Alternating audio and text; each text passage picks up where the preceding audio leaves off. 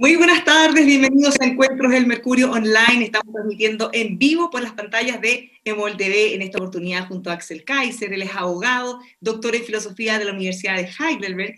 También es columnista del Mercurio y autor de diversos libros como La fatal ignorancia, El engaño populista, La tiranía de la igualdad y la neo-inquisición, persecución, censura y decadencia cultural en el siglo XXI, que es el libro que nos convoca en esta tarde. Axel, ¿cómo estás? Bienvenido. Hola Bárbara, bien, muchas gracias por esta invitación a conversar este temas tan entretenidos.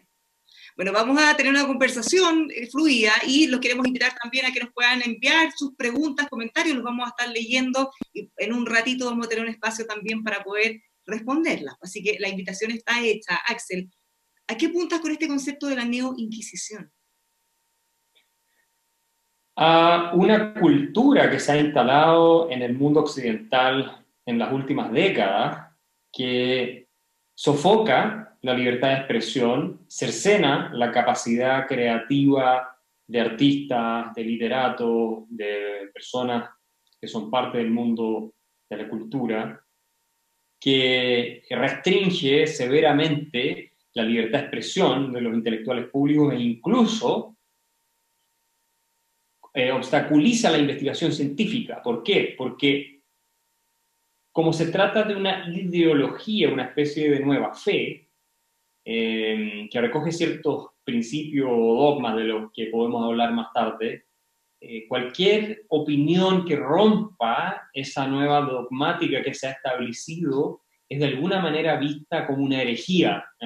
Y tal como se eh, usaba en tiempos antiguos, ¿no? con la Inquisición o con la persecución y cacerías de brujas, de lo que yo hablo en el primer capítulo, en realidad en la introducción de este libro, hoy en día perseguimos a la gente, la destruimos reputacionalmente, la desacreditamos, la marginamos, eh, por suerte no las quemamos en la hoguera como antes, pero eh, es un efecto relativamente parecido desde el punto de vista sociológico, que es convertir en objeto prohibido a aquel que se atreve a romper un tabú. Y a eso yo llamo la Inquisición, a este grupo de gente que eh, en este ambiente cultural, insisto, eh, se dedica a perseguir con nuevos estándares de pureza moral eh, a aquellos que se han apartado de alguna manera de esta recta doctrina que estos mismos apóstoles de la moralidad definen como la única aceptable. Ahora, estos apóstoles, eh, Daco menciona en el libro, están identificados, tú lo atribuyes a un sector político, la izquierda. Yo te diría que es más un sector ideológico que político, porque víctimas de la nueva Inquisición, y yo pongo varios ejemplos en el libro, hay muchas personas de centro izquierda que han sido arrolladas por esta ola de corrección política, que es finalmente la ideología que está detrás de este aparato de persecución cultural y cada vez más también estatal, ¿cierto? Entonces, viene de una ideología que es eh, identitaria, la famosa identity politics, como la llaman los norteamericanos, en virtud de la cual se sostiene que Occidente como civilización sería un tejido extremadamente sofisticado y complejo de opresiones para el beneficio de fundamentalmente el hombre blanco heterosexual, ¿no? Esa es como la idea, el opresor por excelencia, el hombre blanco heterosexual. Entonces nosotros habríamos construido ¿ah? esta civilización execrable, moralmente indecente, que sirve el interés de este eh, hombre blanco de clase alta, idealmente, eh, y que es el opresor universal de todas las minorías, de las mujeres, y así sucesivamente. Entonces, esta es una ideología que tiene una fuerte raigambre en el postmodernismo francés, de pensadores como Michel Foucault, eh, como Jacques Derrida, François Lyotard y otros más, eh, y también en la escuela de Frankfurt, Marcuse, Theodor Adorno, Horkheimer y otros pensadores que en realidad lo que se propusieron fue, y lo confiesan, desmontar a través de la crítica sistemática y del ataque sistemático los fundamentos de la civilización occidental, anclados especialmente en la ilustración. Así que yo diría que pasa por ahí.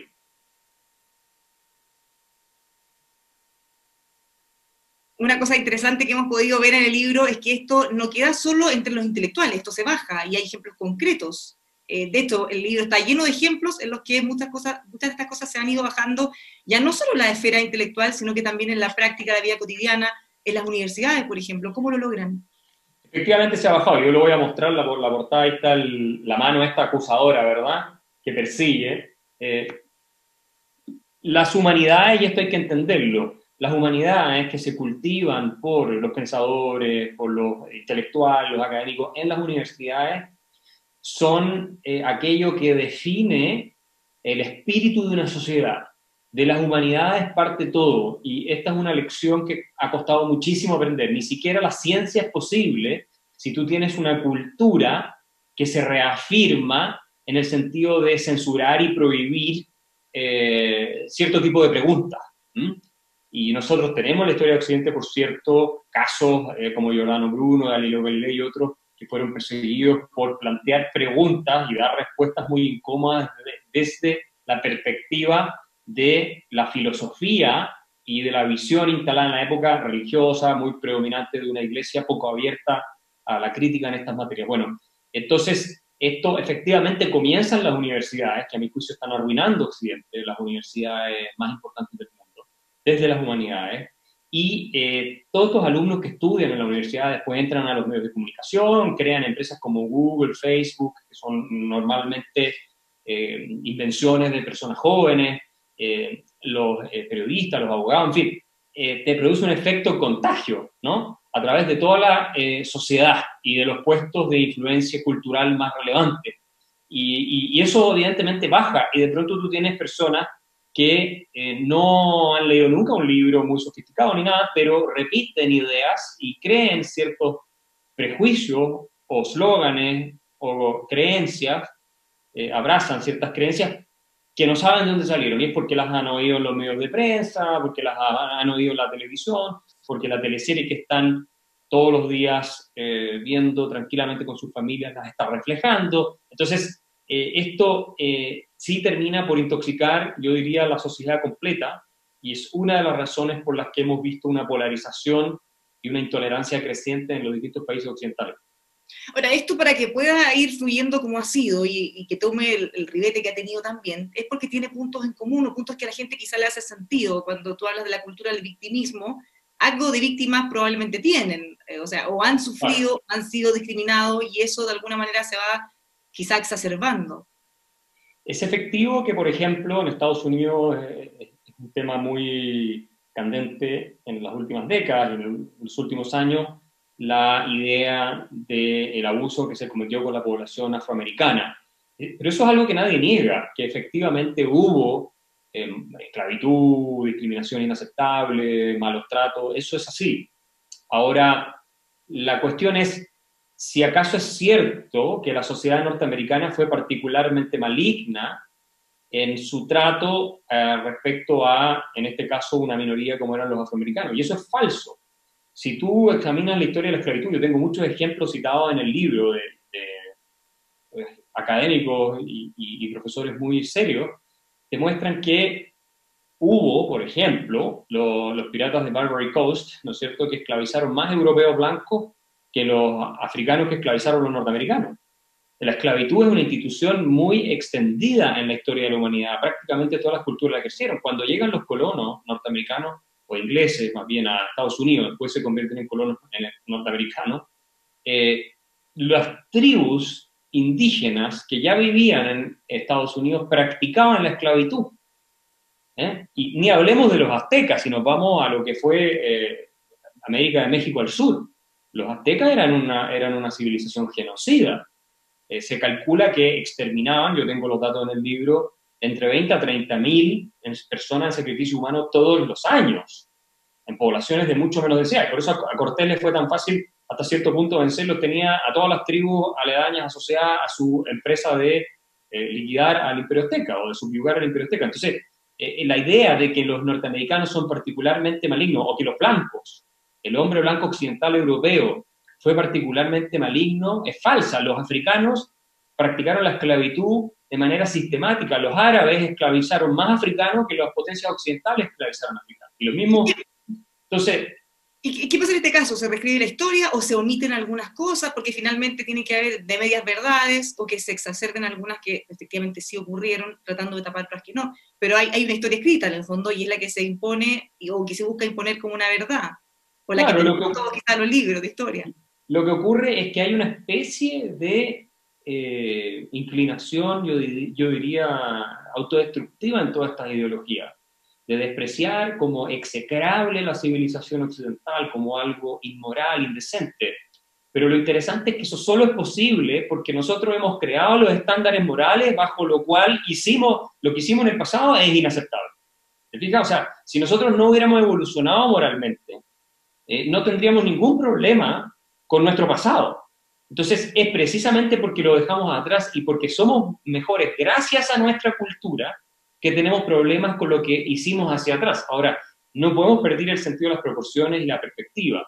En Estados Unidos eh, ha habido movimientos, no solo ahí, en otras partes también del mundo, para destruir todas las estatuas, los símbolos que recuerden, ¿no es cierto?, a los confederados, hagan alusión a la esclavitud, ha habido hasta movimientos para eliminar las estatuas de Thomas Jefferson, que es el redactor de la Declaración de Independencia de Estados Unidos, donde están precisamente los principios que permiten después la emancipación de los esclavos negros. Entonces, eh, estamos juzgando la historia con los parámetros actuales, sin sacar el contexto, y eso, y bueno, aquí hay una discusión muy grande, porque cada vez que se habla la palabra contexto tiene como una carga negativa que se, se dice que se quiere justificar cosas, pero, pero podrían no ser así. No, eh, los, las personas que nos precedieron, gracias a quienes nosotros vivimos como vivimos hoy, no nos olvidemos. Nosotros tenemos una deuda con las generaciones anteriores por haber creado un mundo muchísimo mejor, con todos los defectos que tuvieron como seres humanos, de lo que había sido hasta entonces. Cosa de leer a, leer a Harari lo que es el Homo sapiens, lo violento y lo destructivo que es, para darnos cuenta, ¿cierto? La suerte que tenemos de que pensadores liberales como Thomas Jefferson, entre muchos otros, James Madison y otros más, eh, desarrollaron esta filosofía, crearon la primera democracia moderna y fueron capaces de establecer en documentos eh, que van a ser válidos por la eternidad estos principios de moral universal. Eh, y, les tenemos que reconocer eso. Ahora, eran, hombres de su época, pero muy adelantados para su época. Y no hay que olvidar, fue el imperio británico el que terminó con la esclavitud en el mundo. El imperio británico fue el que puso fin al tráfico de esclavos por ley y que persiguió y funcionó de policía global persiguiendo a aquellos que ilegalmente traficaban esclavos. Fuimos los occidentales, por decirlo de alguna manera, los que terminamos con la esclavitud en el mundo y de eso podemos estar orgullosos. No significa que no hayamos pecado, que no hayamos tenido, por supuesto, eh, nuestros crímenes y atrocidades en nuestro pasado. Por supuesto, somos seres humanos, no, no, no somos alienígenas ni ángeles que venimos de otra dimensión. Pero sí es gracias a nuestra cultura que hemos eh, construir estas sociedades más avanzadas en términos económicos, sociales y morales que nunca en la historia, y eso no se reconoce. Todo lo que se dice es que eh, hubo una historia de abuso inaceptable y entonces el hombre blanco es un opresor universal de todos los posibles grupos. Te pongo un ejemplo que le va a interesar a los auditores y termino.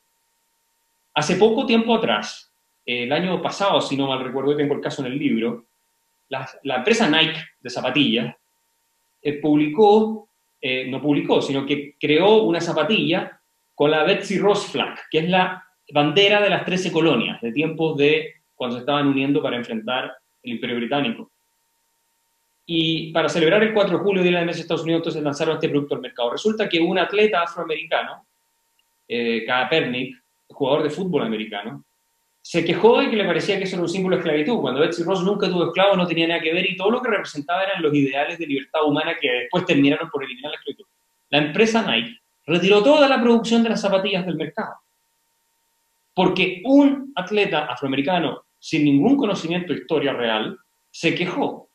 Entonces, y yo tengo muchos otros casos así, de cómo también a nivel empresarial y de mercado, estas ideologías que vienen de las humanidades han eh, de alguna forma alterado el ambiente del funcionamiento normal, haciéndonos renunciar no solo ya al reconocimiento objetivo de la historia, sino incluso a la posibilidad de actuar libremente en áreas tan, uno diría, técnicas como puede ser la producción de un par de zapatillas. Pero ¿y dónde está la contraparte? Porque así como fue la opinión de una persona, ¿qué pasa con el resto? ¿Qué pasa con que nadie puede contrarrestar esa historia o por lo menos poner la otra visión? Bueno, hubo una tremenda discusión en Estados Unidos y claro, salieron empresas más pequeñas y, hicieron cosas parecidas, las produjeron para venderlas, el mercado funciona, entonces hubo mucha indignación ¿ah? de parte de una parte de, parte del público norteamericano, al menos un segmento del público norteamericano, eh, de que por un comentario de un atleta de una empresa gigante como Nike haya decidido retirar una producción de una zapatilla que no, realmente no tenía absolutamente nada ofensivo. Eh, y ahí hubo reacciones y una tremenda discusión y profesores de distintas universidades, entonces inició el debate, ¿no? Pero te da una muestra. Pero más allá de ese punto en particular, o sea, pensemos que esto eh, se está replicando en distintos ámbitos. ¿Dónde está esa contraparte? ¿Dónde está otro sector? Eh, mencionas en el libro, y de hecho lo mencionaste hace un rato, que toda esta gente con esta nueva mentalidad sale de la universidad, después tiene trabajo y va ampliando esta visión. ¿Dónde está el otro lado? ¿Qué pasa con los intelectuales del otro sector? ¿Qué pasa con las derechas o las centro derechas o la centro izquierda?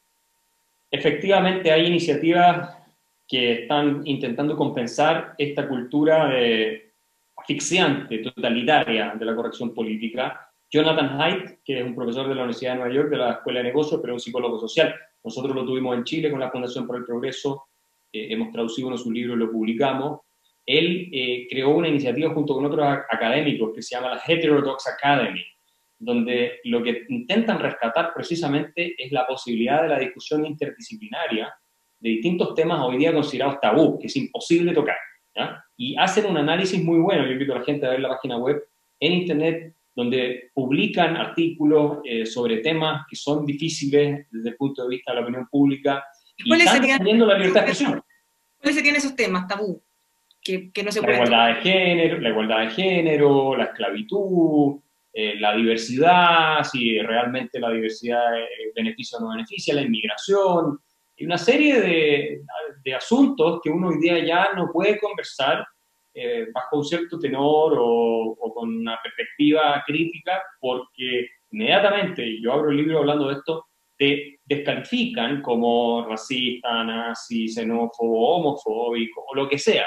¿ah? Es la estrategia de los eh, eh, precursores de la corrección política para no entrar en un argumento sobre el fondo del asunto, matando, destruyendo el carácter moral del adversario que piensa distinto, que es una práctica propiamente totalitaria.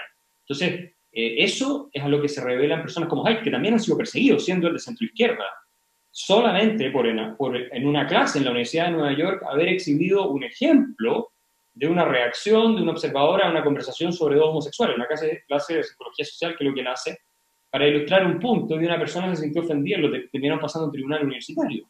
Entonces es desquiciado eh, eh, esto.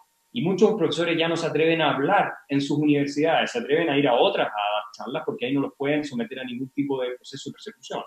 Entonces, yo tengo muchísimos ejemplos en el libro a la gente que le interese. Eh, está muy enfocado en Estados Unidos, Europa. no tengo casos de Chile ni América Latina porque creo que es importante entender de dónde viene esto y, y cómo eso nos ha influido. Pero nosotros hemos vivido acá también. También hablo del Me Too, del feminismo, toda esa doctrinas que han terminado siendo extremadamente intolerantes y polarizando la sociedad, porque lo que está ocurriendo es que tribalizan al, hablar de víctima y victimario, que es un concepto que eh, toman dos sociólogos norteamericanos cuando hablan de la sociedad, de la cultura del victimismo, eh, lo que hacen es dividirnos, es separarnos. Entonces, tú eres, acá está lo bueno, acá están los malos. Entonces nos hacen luchar unos contra otros. Y el Partido Demócrata en Estados Unidos ha sido muy contagiado por esta eh, cultura del victimismo que al final es una tribalización de la sociedad, donde cada vez hay grupos más minoritarios que se eh, refieren a sí mismos a partir de cualidades que les son atribuidas, como por ejemplo el género, la condición sexual, eh, en fin, la raza, en fin, todas esas cosas terminan siendo el factor decisivo, ya no es el individuo y su dignidad moral y las decisiones que toma en función de su libertad, lo que nos permite a todos encontrarnos iguales, esa igualdad moral, sino que es de qué color tu piel, cuál es tu orientación sexual, cuál es tu género, y según eso perteneces a tal tribu, entonces estás en oposición a otra tribu, entonces por definición no puedes tener razón cuando hablas con la otra tribu. Y eso termina por destruir la convivencia social y finalmente es incompatible con la democracia bueno, tal como mencionas, hay muchos ejemplos de universidades en Estados Unidos y en otros países, pero ¿qué pasa en Chile? Más allá de que no esté documentado en el libro, ¿qué es lo que estás viendo? Hemos visto algunos episodios en que incluso le han retirado la invitación a algunos expositores, o bien se ha generado eh, mucha, mucha bulla en redes sociales respecto a lo que va a decir o lo que dijo, o funa directamente violenta. Efectivamente, en Chile estamos siendo cada vez más intoxicados por esta cultura del victimismo, que consiste en que aquellos que reclaman ser oprimidos, discriminados, o de alguna manera despreciados, obtienen un mayor estatus social frente al resto. porque como vivimos en una sociedad hipersensibilizada que ha llevado la empatía a niveles casi patológicos, entonces el hecho de tú reclamar ser víctima, y esto lo explican Campbell y Manning, los dos sociólogos norteamericanos que cité recién y que los tengo en el libro, bueno, el hecho de tú reclamar ser víctima te convierte automáticamente en una cultura que tiende a la sobreprotección de la víctima en una persona que merece un estatus especial. Entonces, al reclamar ser víctima, tú primero estás diciendo, yo no soy responsable por mi posición. Y segundo, soy especial, todo el mundo tiene que eh, ponerme atención. Tercero, hacerme eh, la vida más fácil o ayudarme para superar esta condición que no es mi responsabilidad. Y por lo tanto, cuotas, beneficios especiales, becas especiales, todo tipo de cosas que se asocian a ayudar a sufrientes en una cultura en que el sufriente es el que es el portador máximo de moralidad. Y al mismo tiempo ese sufriente tiene todos los incentivos del mundo para encontrar nuevas formas de agravio y hacerse ver como víctima, porque si pierde la condición de víctima, pierde el estatus que la condición de víctima le confiere y los beneficios que le confiere.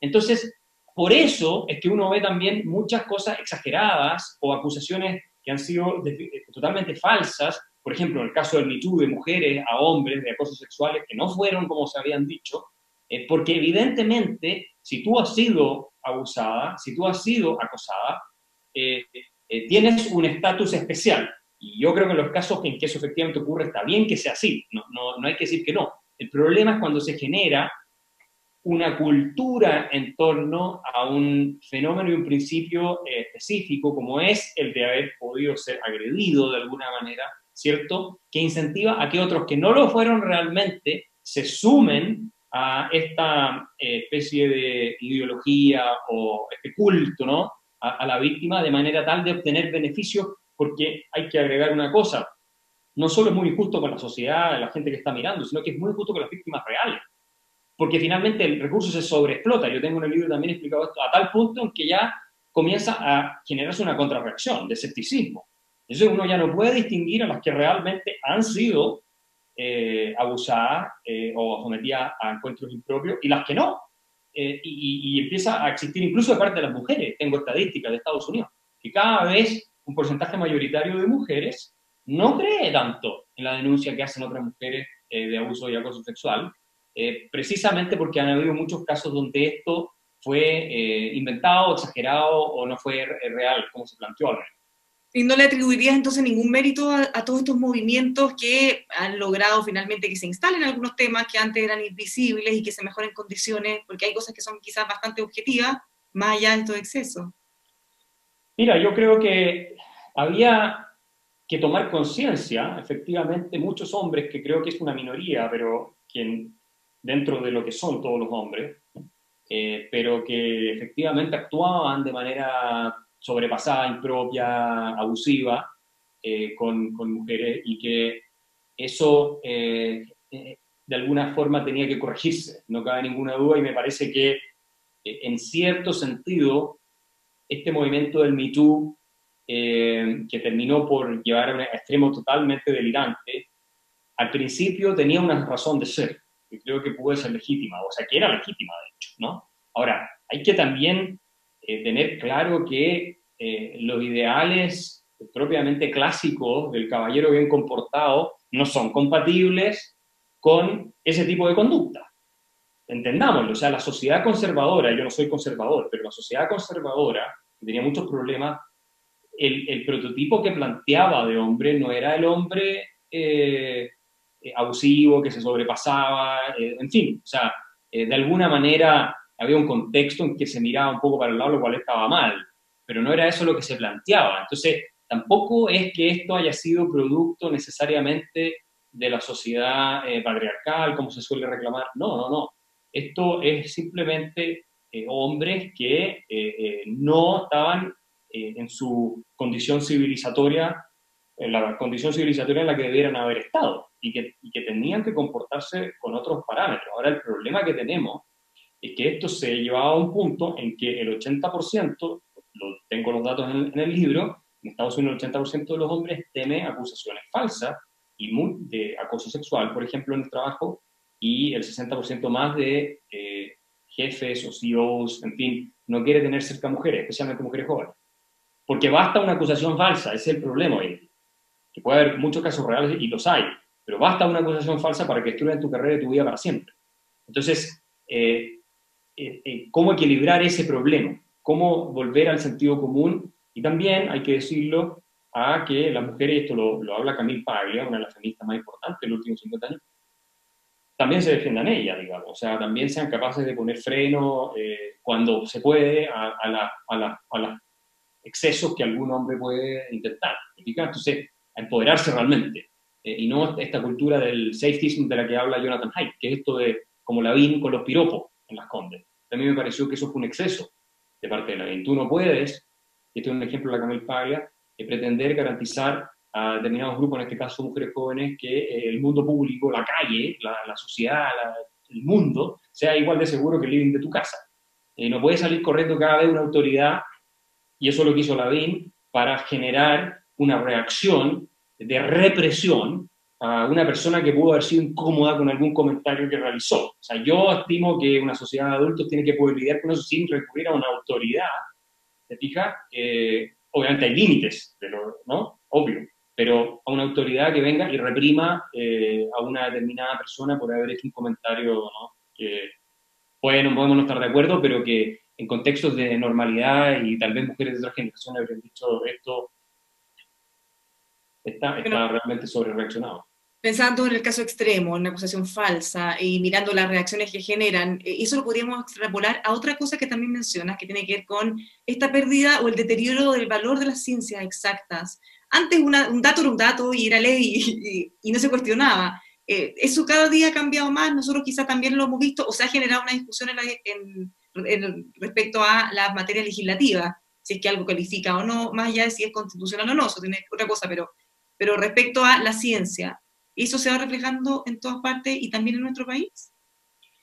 A mí no me cabe ninguna duda, cuando tú lees la evidencia que tengo citada en el libro, eh, Steven Pinker, que es un profesor de Harvard, Psicología Evolutiva, se queja amargamente de eso, que ya no se puede hacer ciencia, porque resulta que hay conclusiones que son desfavorables, políticamente incorrectas, desfavorables para toda la ideología esta del victimismo, ¿no? de que hay distintos grupos que son oprimidos por la clase esta de hombres blancos eh, occidentales. Entonces, y pone muchos ejemplos. Uno de ellos es claramente el feminismo hegemónico, que sostiene que no existen diferencias entre los géneros, entre el masculino y el femenino, eh, a nivel que no sean de, social, de construcción social, lo cual es totalmente contrario a la evidencia científica.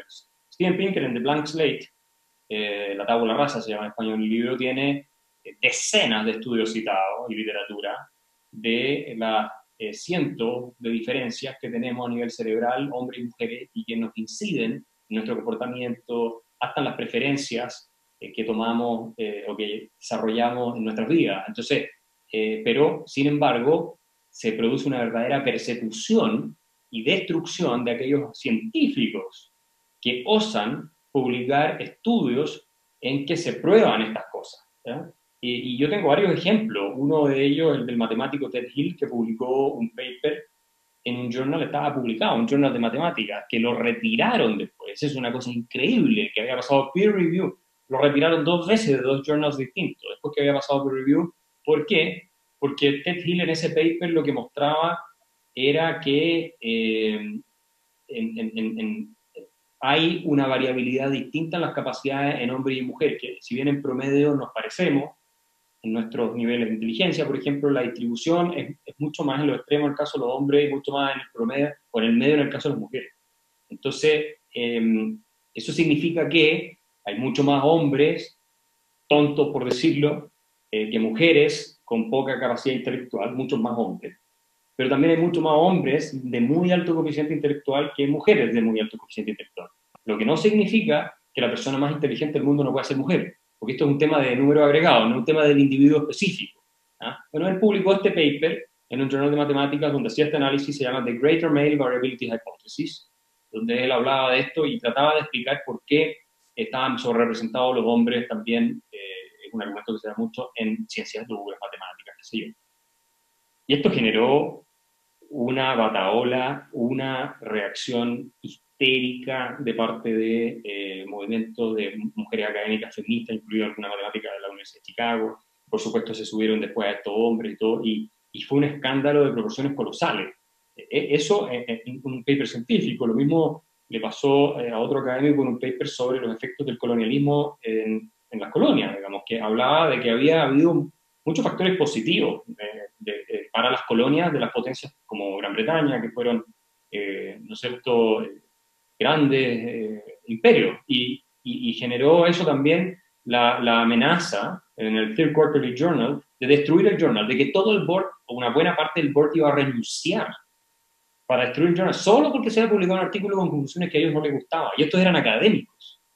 Y así hay muchos ejemplos que yo tengo en el libro. Entonces, estamos viendo que ni siquiera la ciencia, ni la astronomía, en la astronomía se han eliminado ciertos exámenes de ingreso a las universidades en Estados Unidos porque a las mujeres les iba peor que a los hombres, matemáticos.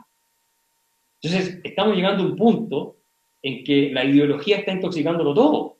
Eh, ya ni siquiera la ciencia, que uno pensaría es neutra, no tiene nada que ver, está exenta de este fenómeno tribal de la corrección política, que es tan eh, asfixiante y tan dogmático. Bueno, esto ido avanzando, se ha ido extendiendo también en distintos países, distintos ámbitos. Eh, ¿Cómo frena o cómo se da vuelta? Porque finalmente si esto continuara, tú dices que atentaría contra la libertad de expresión, incluso la libertad de la academia. Nadie podría investigar temas que pudieran ser complejos. Eh, ¿Cómo podríamos dar vuelta a esto? Bueno, fíjate que em, Peter Singer de la Universidad de Princeton, junto con dos académicos más, em, han creado un Journal of Controversial Ideas, un journal académico de ideas controversiales donde tú puedes publicar sin poner tu nombre. ¿Para qué? Para que no destruyan tu carrera y no te arruinen la vida. ¿Y cómo paper, les Paper académico y científico. Están en proceso de desarrollarlo, un journal con peer review, con todo. Eh, no sé si lo han lanzado hasta ahora, hasta cuando escribí el libro era un proyecto que estaban desarrollando. Y, y decían, bueno, resulta que ya la libertad académica está tan cercenada, tan reducida, que eh, los, los, investigadores que publican cosas que son políticamente correctas, tanto para la derecha, grupos de extrema derecha como para la izquierda, no pueden publicar porque les arruinan la vida, los amenazan de muerte, los persiguen, eh, piden la renuncia en las universidades. Y tengo muchos ejemplos de movimientos de estudiantes, de cientos de estudiantes pidiendo renuncia de académicos destacadísimos. Tengo hasta premios Nobel que lo han expulsado de universidades, como fue el caso de Tim Hunt, premio Nobel de Medicina, por hacer un chiste que todo el mundo, que, que sacó el contexto una feminista que estaba presente y lo terminaron expulsando en Inglaterra, de la universidad en la que trabajaba. Eh, y, y, eso lo tengo todo comentado. Entonces, la forma, yo te diría, de hacer frente, una es, claro, tratar de una vía de escape como la que está intentando Singer eh, con los demás académicos y otra es, eh, bueno, yo creo que así tomando conciencia, escribiendo libros como este, que me espero tenga el impacto que sería esperable para crear conciencia sobre esta situación y en el cual podemos estar de acuerdo personas de centro izquierda, de centro derecha, porque esto es un tema ya mucho menos eh, de las clásicas divisiones ideológicas de la economía, sino que es una cuestión de cultura, libertad de expresión, que es un valor que muchos eh, añoran y respetan, y hay mucha gente de centro izquierda que yo cito en el libro, que se ha revelado en contra de esta tiranía de lo políticamente correcto. Yo creo que hacer tomar conciencia que las universidades adopten códigos de libertad de expresión inflexibles. La Universidad de Chicago es un ejemplo de eso. Eh, en Estados Unidos hay otras más. Tal vez falta que lo apliquen de manera más rigurosa, pero, pero al menos han hecho eso. En Chile deberíamos hacer lo mismo y los estudiantes que no permiten a un eh, speaker hablar en la universidad se han expulsado inmediatamente o suspendido. Hay que tomar medidas para defender la libertad, no se defender sola de grupos que normalmente son minoritarios pero relevantes, dispuestos a ejercer la violencia para imponer su propio punto de vista a todos los demás. Ahora, se ha puesto también en énfasis en lo que se llama o se conoce como el discurso de odio, y esa es como la frase típica con la que se pueden abordar estos casos. ¿Cómo distinguimos entre lo que puede ser un discurso de odio versus lo que puede ser algo que quizá discrepe de lo demás, pero que tenga quizá una evidencia científica? Bueno, lo que ocurre es que yo tengo el tema del discurso de odio extensamente tratado en el libro. Yo creo que el discurso de odio eh, debiera ser permitido. Eh, no, lo, no lo comparto pero yo estoy de acuerdo con la Corte Suprema de Estados Unidos.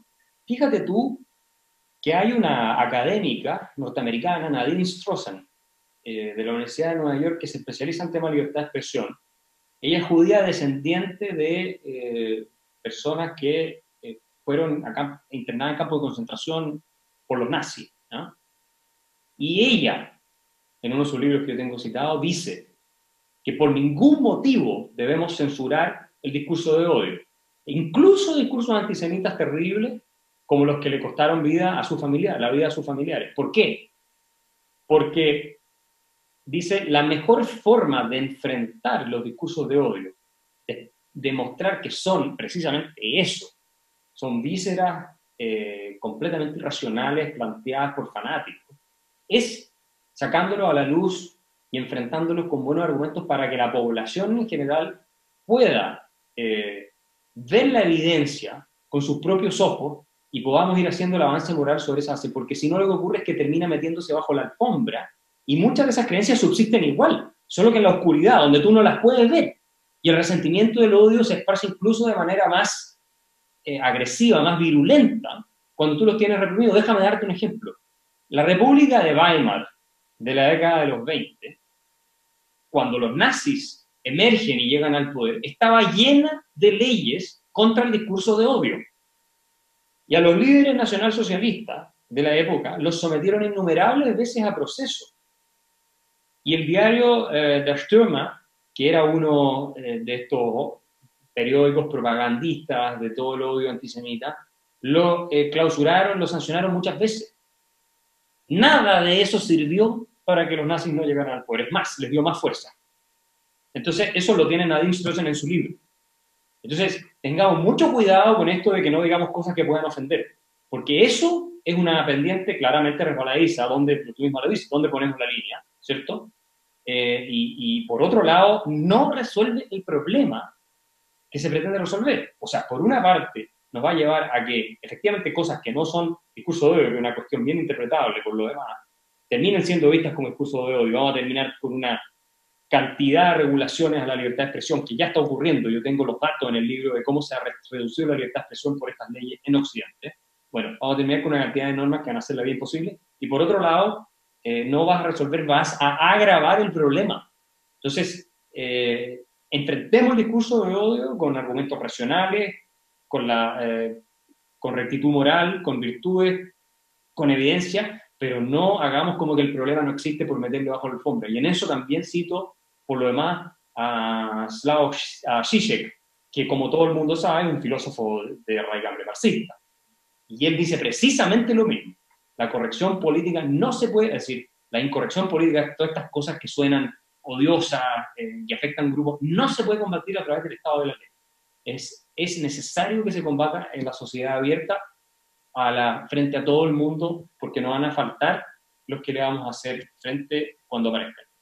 Bueno, y en ese sentido hay un ejemplo, o uno de muchos de los ejemplos que hay en el libro, que tiene que ver con eh, ataques contra Jordan Peterson, por ejemplo, que lo presentan como una especie de fanático de ultraderecha, es de alguna manera cuestionado en todo lo que dice o lo que piensa, y eh, académicos o cercanos de, de, grupos que no son extremos tienen temor de defenderlo o a comentar en los círculos que son más de izquierda, porque pueden sufrir con esa, de alguna manera, estigmatización o, o esas críticas también. ¿Sientes que te pasa lo mismo? O que a veces cargas con una caricatura o que te estigmatizan? No, yo creo que lo que le ha pasado a Peterson es mucho peor. Eh, ojalá yo tuviera la... de la caricatura o, de atribuir. Eh, te, entiendo, ojalá yo tuviera la fama y la, el impacto que tiene Jordan Peterson, que el Wall Street Journal lo llamó el intelectual más influyente de Occidente. Ya, pero no se salvó igual. No, no se salvó. Pero Peterson, tú lees todo lo de Peterson, o todas sus intervenciones en YouTube, no tiene un solo comentario que uno pueda juzgar como que es nazi, que es extremo, que nada que ver.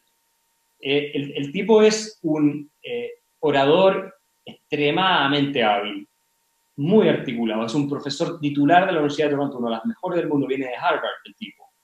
Es un psicólogo ultra reconocido, psicólogo clínico, cuyo trabajo académico es indiscutido su contribución. Y solo porque ha tocado temas que son políticamente incorrectos como precisamente de lo que hablo, que estas desigualdades de género, eh, la negación a que el Estado canadiense sancione eh, punitivamente a aquellos que se resisten a utilizar pronombres que subjetivamente hay personas que quieren que se refieran a ellos eh, de esa manera. Solo por eso, la izquierda mundial que domina, tengo todos los datos de las universidades, los medios de prensa, que dominan los espacios culturales, y, y, otros que se suman a la ola para no quedarse abajo, se le han venido encima, pero de una manera totalmente miserable, yo diría, eh, totalmente falsa. La, mejor entrevista que la gente le da en YouTube es Jordan Peterson, Cathy Newman, eh, que es una entrevista que le hace una periodista en Inglaterra eh, a Jordan Peterson, cómo ella todo el tiempo trata de poner palabras en la boca de Peterson que nunca dijo. Y él la maneja con una soltura y con una inteligencia que es realmente magistral y la deja, la deja como lo que esa periodista es, una activista, porque no es una periodista objetiva y imparcial que hizo una entrevista seria, lo trató de dejar mal. Y eso pasa mucho con los periodistas. Sí, yo también he vivido cosas así, te tratan de dejar mal, dejar como el demonio en esta cultura de nuevo el victimismo, él es el malo, entonces te, te, distorsionan cosas que tú has dicho, te suenan noticias falsas a redes plataformas menos serias o te editan las entrevistas para mayor impacto, aunque eso perjudique tu imagen, por supuesto. Y también eh, hay eh, en redes sociales todo tipo de acusaciones y citas de cosas que yo supuestamente dije sin fuente que yo jamás dije.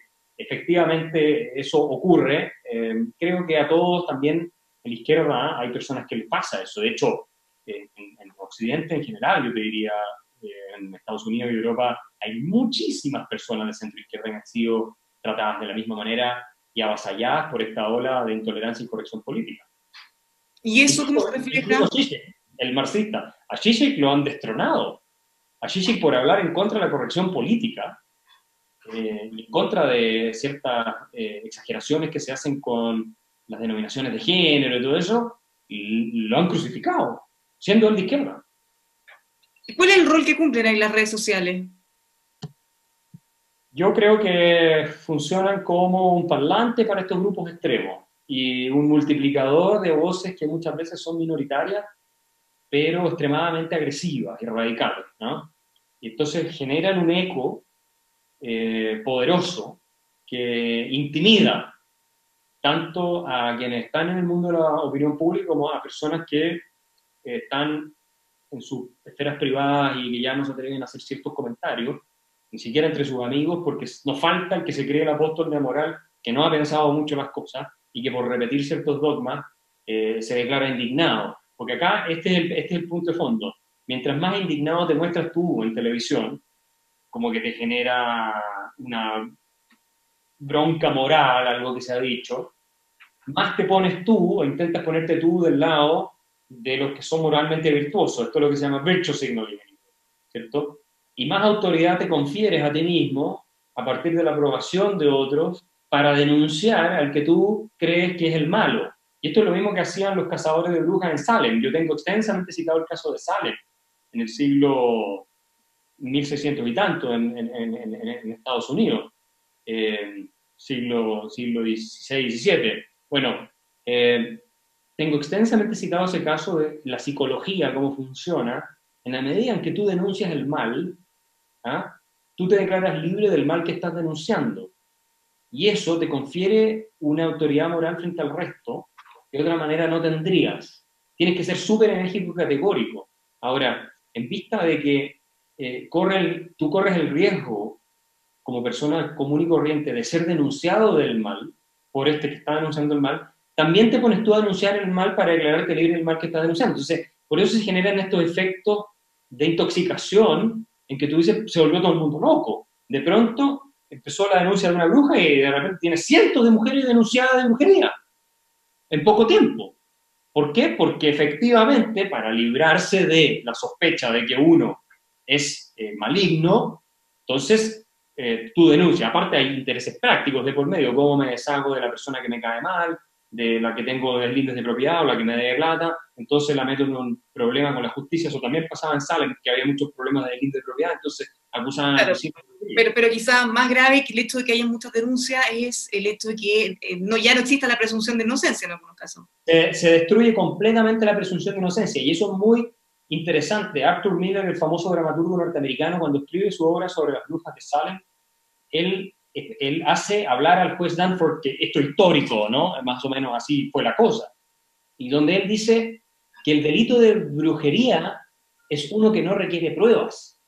eh, que basta la denuncia de la persona que ha sido víctima de la brujería para que eh, se eh, contate este delito o la confesión de la persona acusada de brujería. Ahora, ¿cómo lograban la confesión? Te metían a la cárcel. Si tú no confesabas, te terminaban, en algunos casos te torturaban para que confesaras, pero también te podían terminar ejecutando porque no habías confesado porque bastaba la acusación.